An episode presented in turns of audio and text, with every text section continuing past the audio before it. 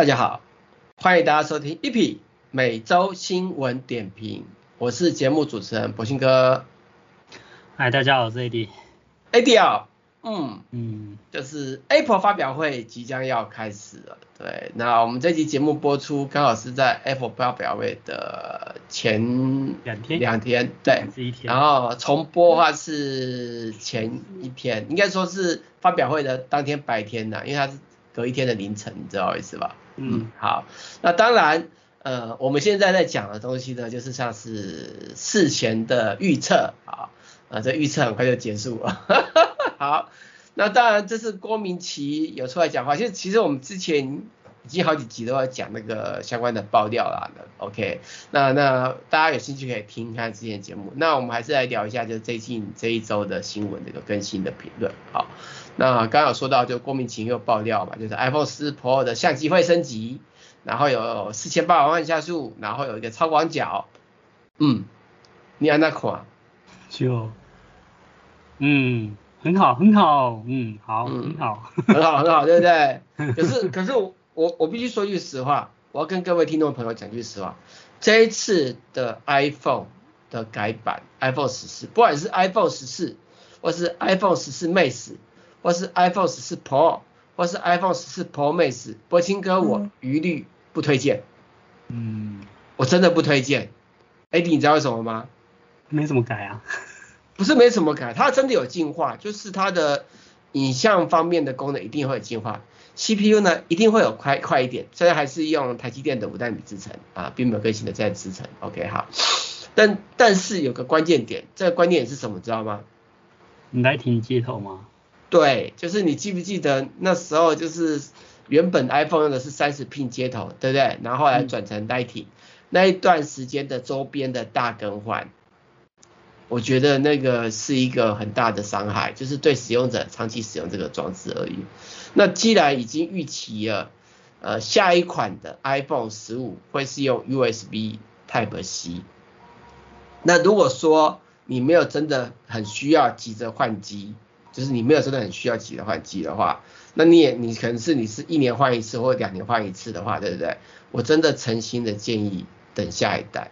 啊，当然，如果说你钱多想抢新，我觉得没意见。但是我觉得对一般消费者而言，可以的话，建议再忍一下，真的，因为这个接头更换会差非常多。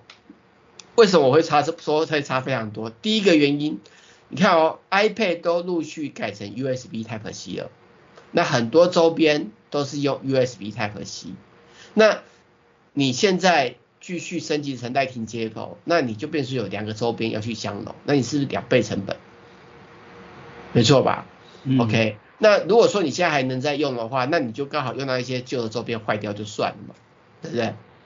其实如果说你是那种没什么周边在用的，倒我觉得倒是没差啦。也不能这么说哦，你知道为什么这么说吗？因为 Lightning 的线是耗材，很多人用会坏掉嘛，嗯、对不对？OK，那。你今天换了一支新的 iPhone，然后你要再准备一个线，或是你线要，就是你还要再花钱呢、啊。那还有就是你的一些相关的应用周边的相容性，因为有很多电脑现在都有提供 USB-C 的接头，那你为什么不直接 USB？连快充很多都有 USB-C，而甚至以后欧盟那边要推一个统一的充电的接头，也是 USB Type-C。那都这样子的情况下，那除非你真的呃追星族，我们当然不讨论了。OK，你真的有需要，不管是你是工作需要，还是你机器真的很老旧，没有办法非换不可。那如果不是这样的状况的情况下呢，我是不太建议的。我我老实实话，连我自己我都没有打算这次要换。嗯，但当然我相信它的一些功能，它的相机功能你会加强。OK，广角会。更大啊，CPU 会快这我绝对都相信。然后你说它的荧幕换成有那个什么水滴型的那个那个 FSID，就是那个什么它那个的那个的功能，其实我不是很在乎，因为对我也还是有遮嘛，对不对？我只是少遮一点嘛，嗯、对不对？所以我觉得也还好。对，你又不是说这次呃发展出来就是完全不会被那个呃那个刘海或是被那个胶囊给遮住。呃，全部荧幕都看得到，那我就会觉得哦，干，那不错，你懂我意思吧？真的有值得换的必要。嗯、可是没有啊，OK，或者是你有没有，就是你又没有跟我们讲说呢？比如说有个两种辨识登录啊，你有同时有 Touch ID 啊，然后又有 Face ID 啊，然后很方便，你懂我意思吧？因为有时候有时候还是有 Face ID 戴口罩不能辨识的状况，还是我还是有遇到，就是大太阳的时候特别严重，大太阳是那种光线。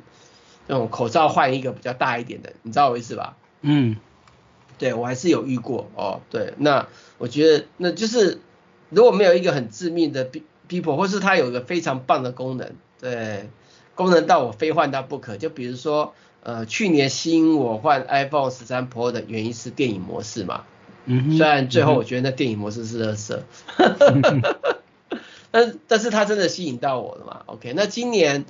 啊，好啦，就算电影模式变得 4K，我觉得会有那么快的改善吗？其实我是一个困惑，你懂我意思吧？嗯。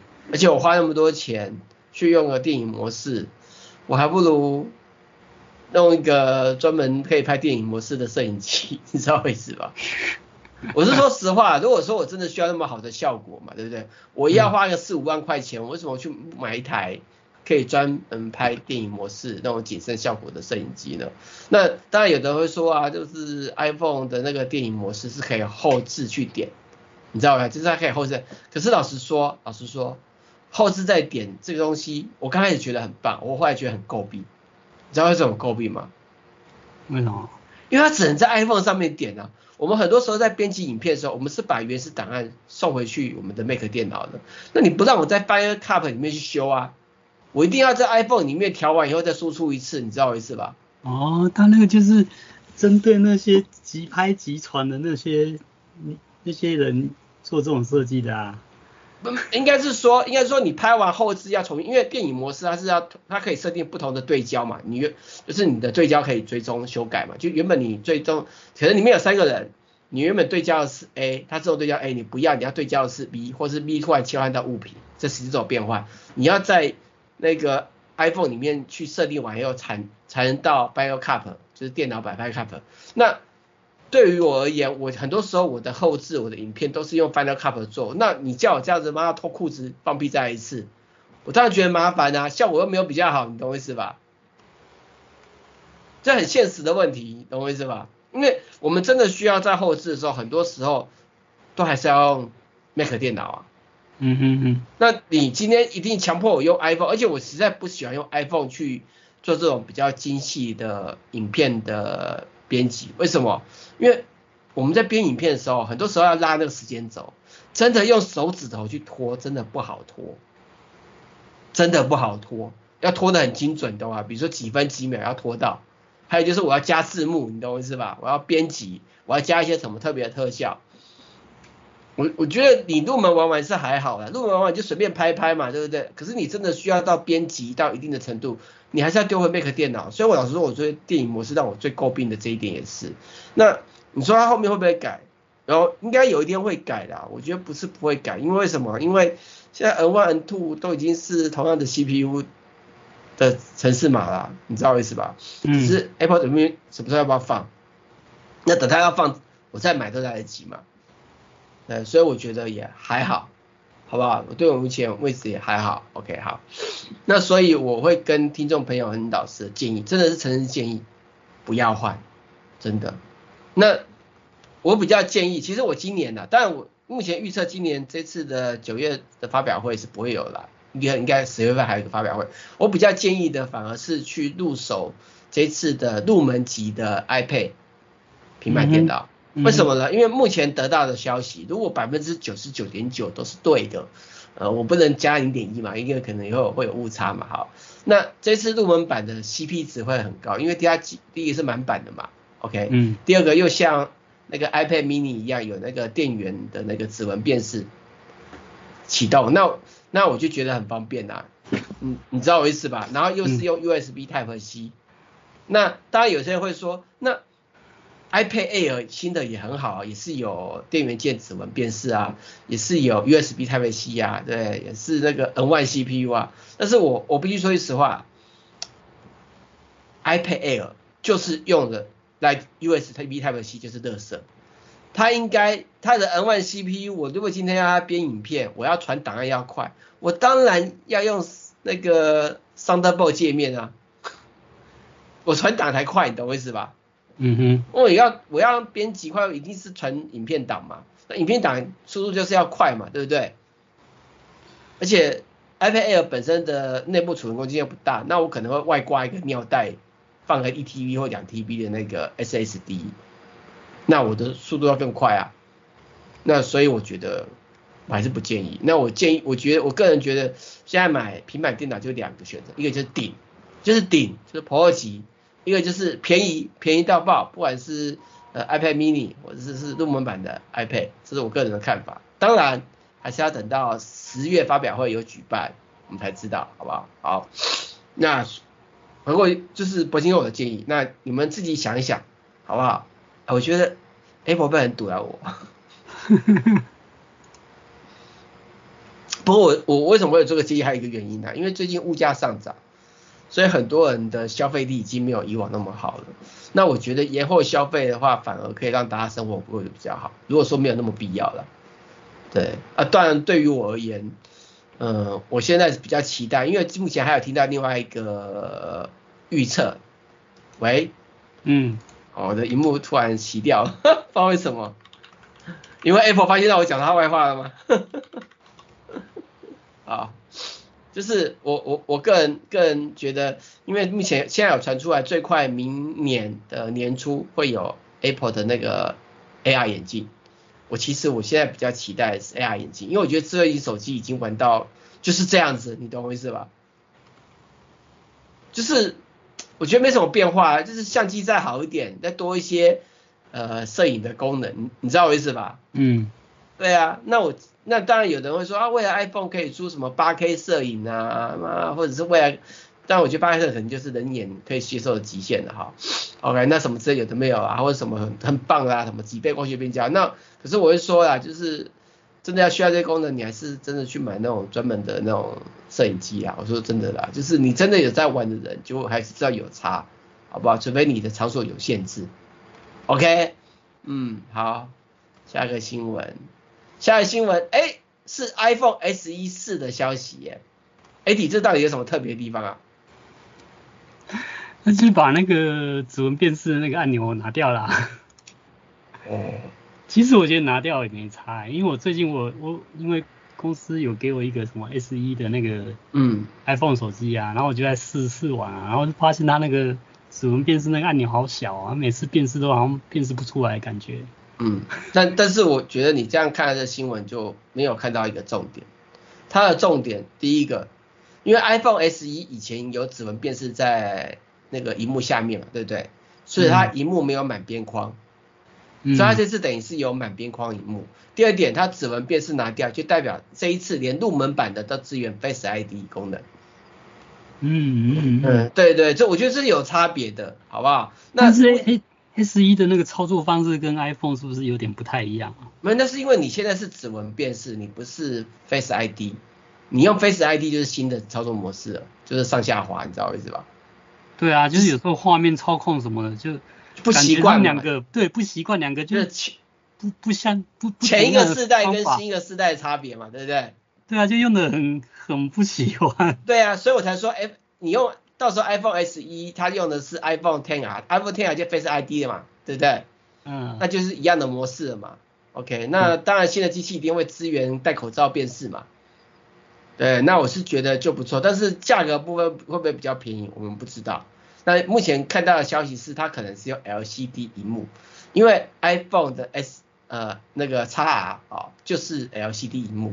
那有一个说法是，因为他当初 XR 的荧幕的那个订单库存量太高了，嗯，所以他消耗库存。那当然，如果以入门手机，我觉得是 OK 啦。老实说，我觉得入门手机是 OK 啦。嗯、那我个人其实也蛮期待 iPhone SE 四出来。为什么？因为因为 Apple 的 iPhone 还是需要一个入门机嘛。对，那我觉得这样入门机，虽然它入门机也是很贵了，看，嗯。啊，好了好了，这个是另外一回事，好不好？那然后再来就是有消息传出，就这个市调传出，有二十六趴的消费者想要买苹果的汽车。嗯，我觉得这个蛮好笑的是，那个特斯拉被认为是品质最不好的。呃，就这我也不知道，就是已经有很多我很多朋友都认为，呃，特斯拉的组装空差是理所当然的，我都不知道该说什么，你懂我意思吧？那那不管怎么样，特斯拉的组装实力其实是有在进步的，它每批有每批有越来越好的，因为它本来就不是汽车产业出来，是横横空出世跳出来的。对，嗯，嗯，当然它有一些比较好的地方，超越汽车产业，也有地方也在精进。那我不会去否定它，我真的不会否定它，因为这一波所谓的自动驾驶或是电动车的的潮流，也是因为有特斯拉。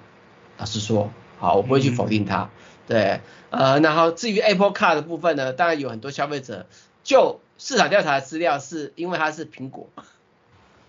对啊，至少它品质可能应该会比较吹毛求疵，然后做的就像你说的什么公差那个，应该就比较不会出现这样。不知道，呃，理论上，但是会不会出我也不晓得，可能会出，可能会出，好不好？然后还有就是那个，就之前 Apple Apple 不是更新的那个新的 OS，它不是有重大的一个 Web 的那个漏洞嘛，对不对？然后它也为那个之前的 iOS 十二的版本做了更新，所以老机器从 iPhone iPhone 五 S。iPhone 六、iPhone 六 Plus 什么都还可以更新，就赶快去更新。我觉得这是个致命的漏洞，Apple 会愿意这个更新，就代表这个漏洞问题很大，好不好？真的很大。OK，好，我们先休息一下，等一下继续今天的主题吧。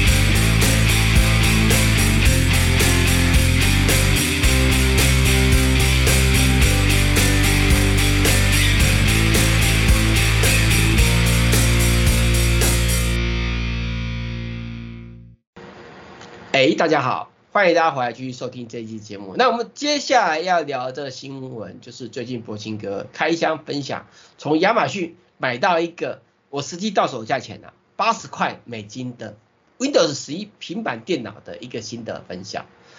呃，当然三星喜发有有拍影片的、也有一些分享内容。但是我想要问 AD 是，你对这个平板电脑，这个这么便宜的平板电脑，你还有没有什么问题想问？什么问题啊？它那个机机体有多大？啊，上面有写啊，四 G 啊。那个就不能扩充，纯粹只能跑文书吧，跑文书处理吧。就是实测文书啊，看 Netflix、Disney Plus、YouTube 都可以啊。但除此之外，你对它还有什么寄望吗？对它有什么寄望？去电力吧。续电力哦，连续使用我的实际经验大概是五个小时，但是如果断断续续用的话，我大概用了一天多，快两天。五个小时哦。嗯。有点少。啊，这么小一台。对啊，这么小，然后重点是它键盘应该不好不好打吧？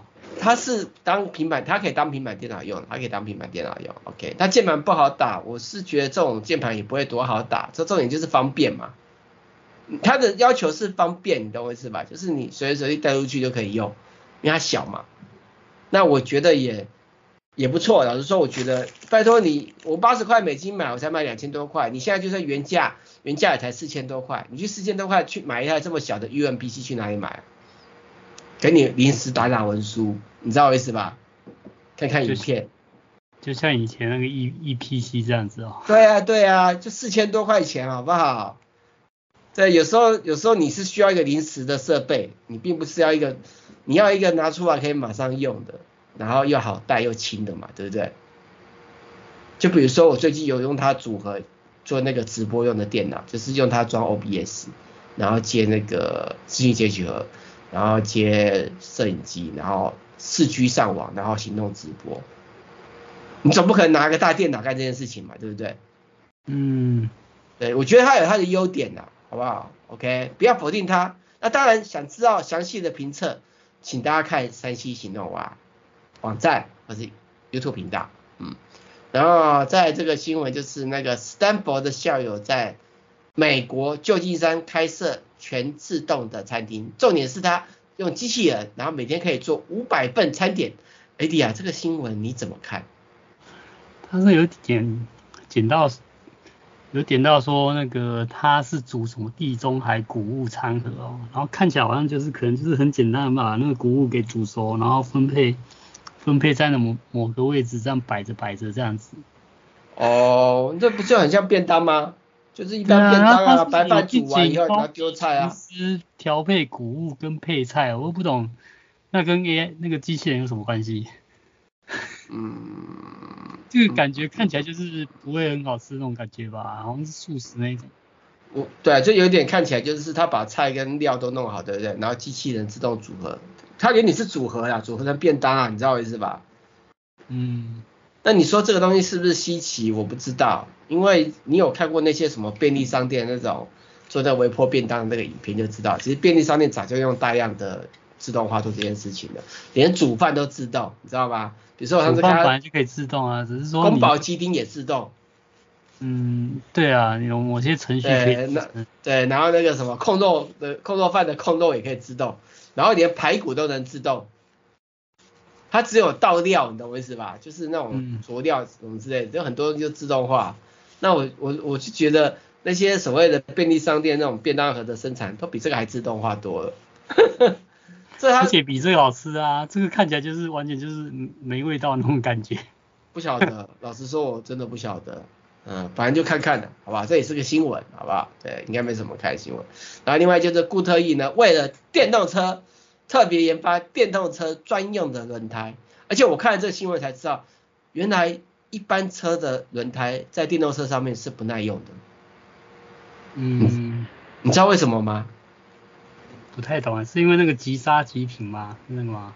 嗯，应该这么说，就是我们一般的车在。发动在跑的时候，对不对？它并不是线性的速度成长，就刚开始会慢，然后后面越来越快，越来越快，对不对？嗯。所以它不会有一起步，然后就大量的去转动轮胎耗损这件事情，因为它需要一段时间酝酿。但是电动车因为它的瞬间扭力很高，所以它一启动，它的轮胎就在大量摩擦，尤其是在静止到动那瞬间，所以这瞬间会对轮胎的胎皮的磨损性会特高。因为它是瞬间扭力，你懂我意思吧？嗯嗯嗯。嗯，那就变成说，按照这个说法来看，就是这个新闻说法来看，电动车要轮胎要比较硬。嗯，但是相对而言，比较硬当然会减低它耗损嘛。可是我觉得比较硬的轮胎就会有另一个问题，抓地力会比较差。你听懂我意思吧？就是有时候会打滑，打滑是一回事啊，应该是说对于那种比较不一样的路面，比如说湿滑或是微积水，它的风险会比较高。我觉得这是一好。然后第二个关键点就是。当你在做高速在跑的时候，有时候你这个轮胎的抓地要够嘛，你知道我意思吧？过弯，急速过弯，对不对？你的抓力要够，你车子才不会滑撇出去嘛。那你比较硬的话，相对而言，你的抓地力可能就比较差一点。除非他们有什么新的科技，比如说跑到一定速度以后，因为热量过高，所以自动变成热熔胎，从硬胎变热熔胎，你懂我意思吧？不晓得了，好不好？那反正就看了。那反正这这也让我们知道，就是电动车真的是需要它专门的轮胎。然后再就是那个微软终于交出来它的那个 AR 的眼镜，就是给美军用。呃，就是之前他的员工抗议说，我们不要跟国防部合作啊，要 HoloLens。做出来感觉不是才没多久，怎么好像已经过过好几年了？二零一八年到现在很久，就这个计划一直很久，只是那时候他们员工不爽，不愿意。然后后来，微软还是合作啦，还是做啦，OK。而且这等于是就是入门版的钢铁人的头盔嘞，就可以看到所有画面，然后控制武器跟联络，你知道我意思吧？嗯。就像钢铁人头盔一样，对，这个可能就是我们未来的安全帽。嗯，然后再就是那个加勒比海啊，皇家加勒比，对不起，皇家加勒比就是很有名的游轮公司，它跟 Space 合作，Space X 合作，好。今天一直讲错话，就是它的游轮都会搭载 Starlink 星链，所以可以在游轮上有高速上网。哎，我觉得这本来就是 Starlink 就是要做的，因为 Starlink 就很适合放在游轮上面。就是我觉得以后就算你自己买艘船呐、啊，都有都很需要 Starlink，对不对？不过不过现在邮轮业现在已经复苏了吗？嗯，台湾还没复苏。对啊，我之前看报道，那一堆邮轮都变成。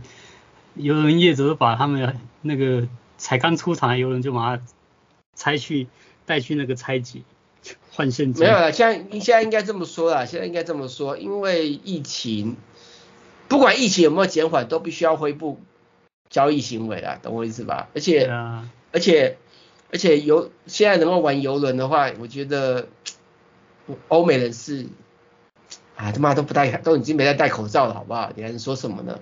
就台湾这么的的防疫这么的努力，对，现在欧美已经越来越少了，懂我意思吧？而且你现在比如说，如果现在如果有机会去美国，你还没染疫，你就等着染疫吧。对。他们根本就是把他感冒在处理了，好不好？啊，好啦，就就这样子，哎，老天保佑我们。然后另外就是那个战神的续作《诸神黄昏》的预告片曝光了，我记得 AD 你还蛮喜欢玩这个他的游戏嘛，对不对？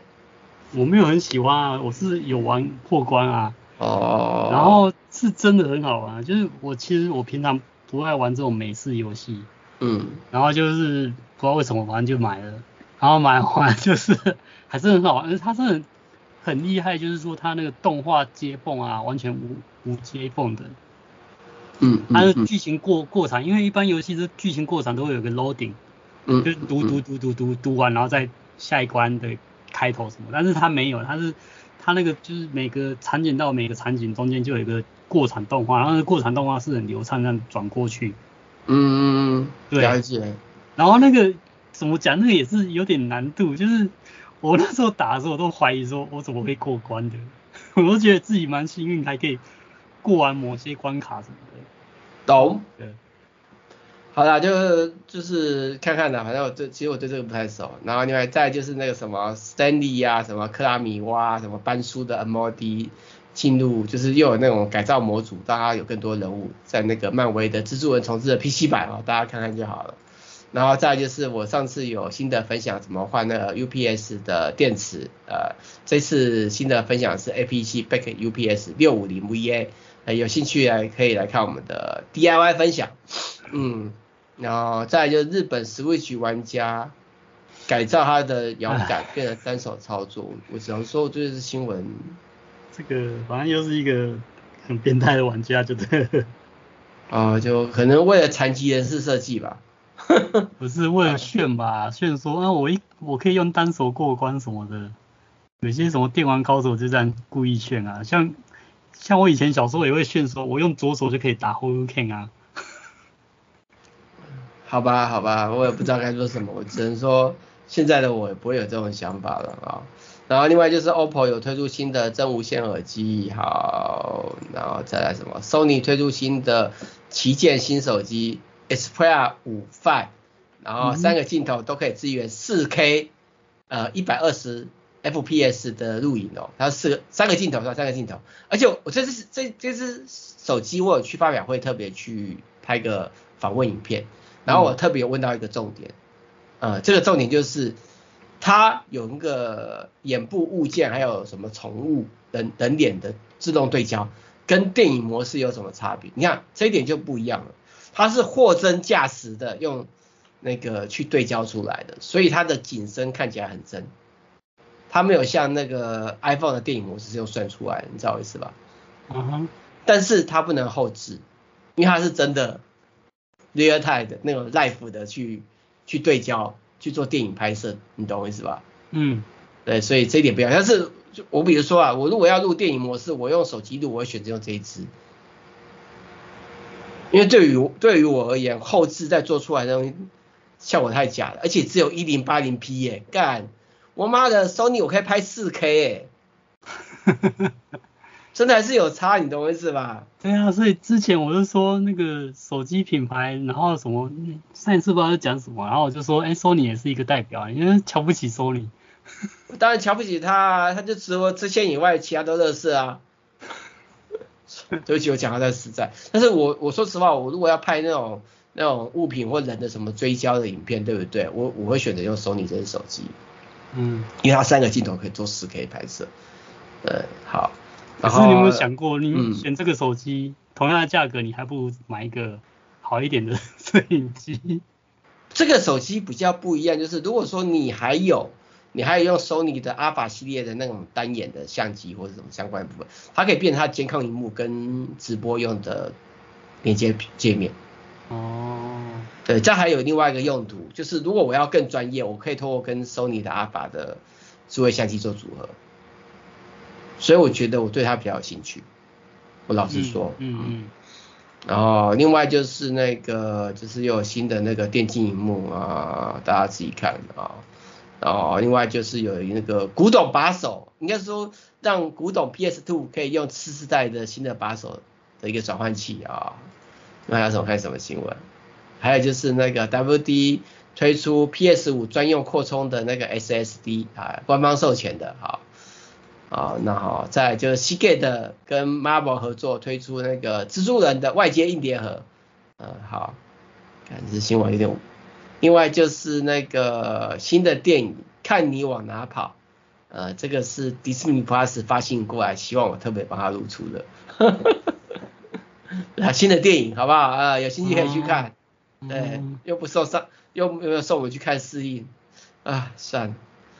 好，那我们今天新闻又要提早休息了，我们又是两节录完了，好不好？真的没有梗了，不是我们不想录第三节，就麻烦你们第三节继续听音乐吧，搞不好你们喜欢的是听音乐，而不是我们的节目。啊，好，谢谢大家收听，拜拜。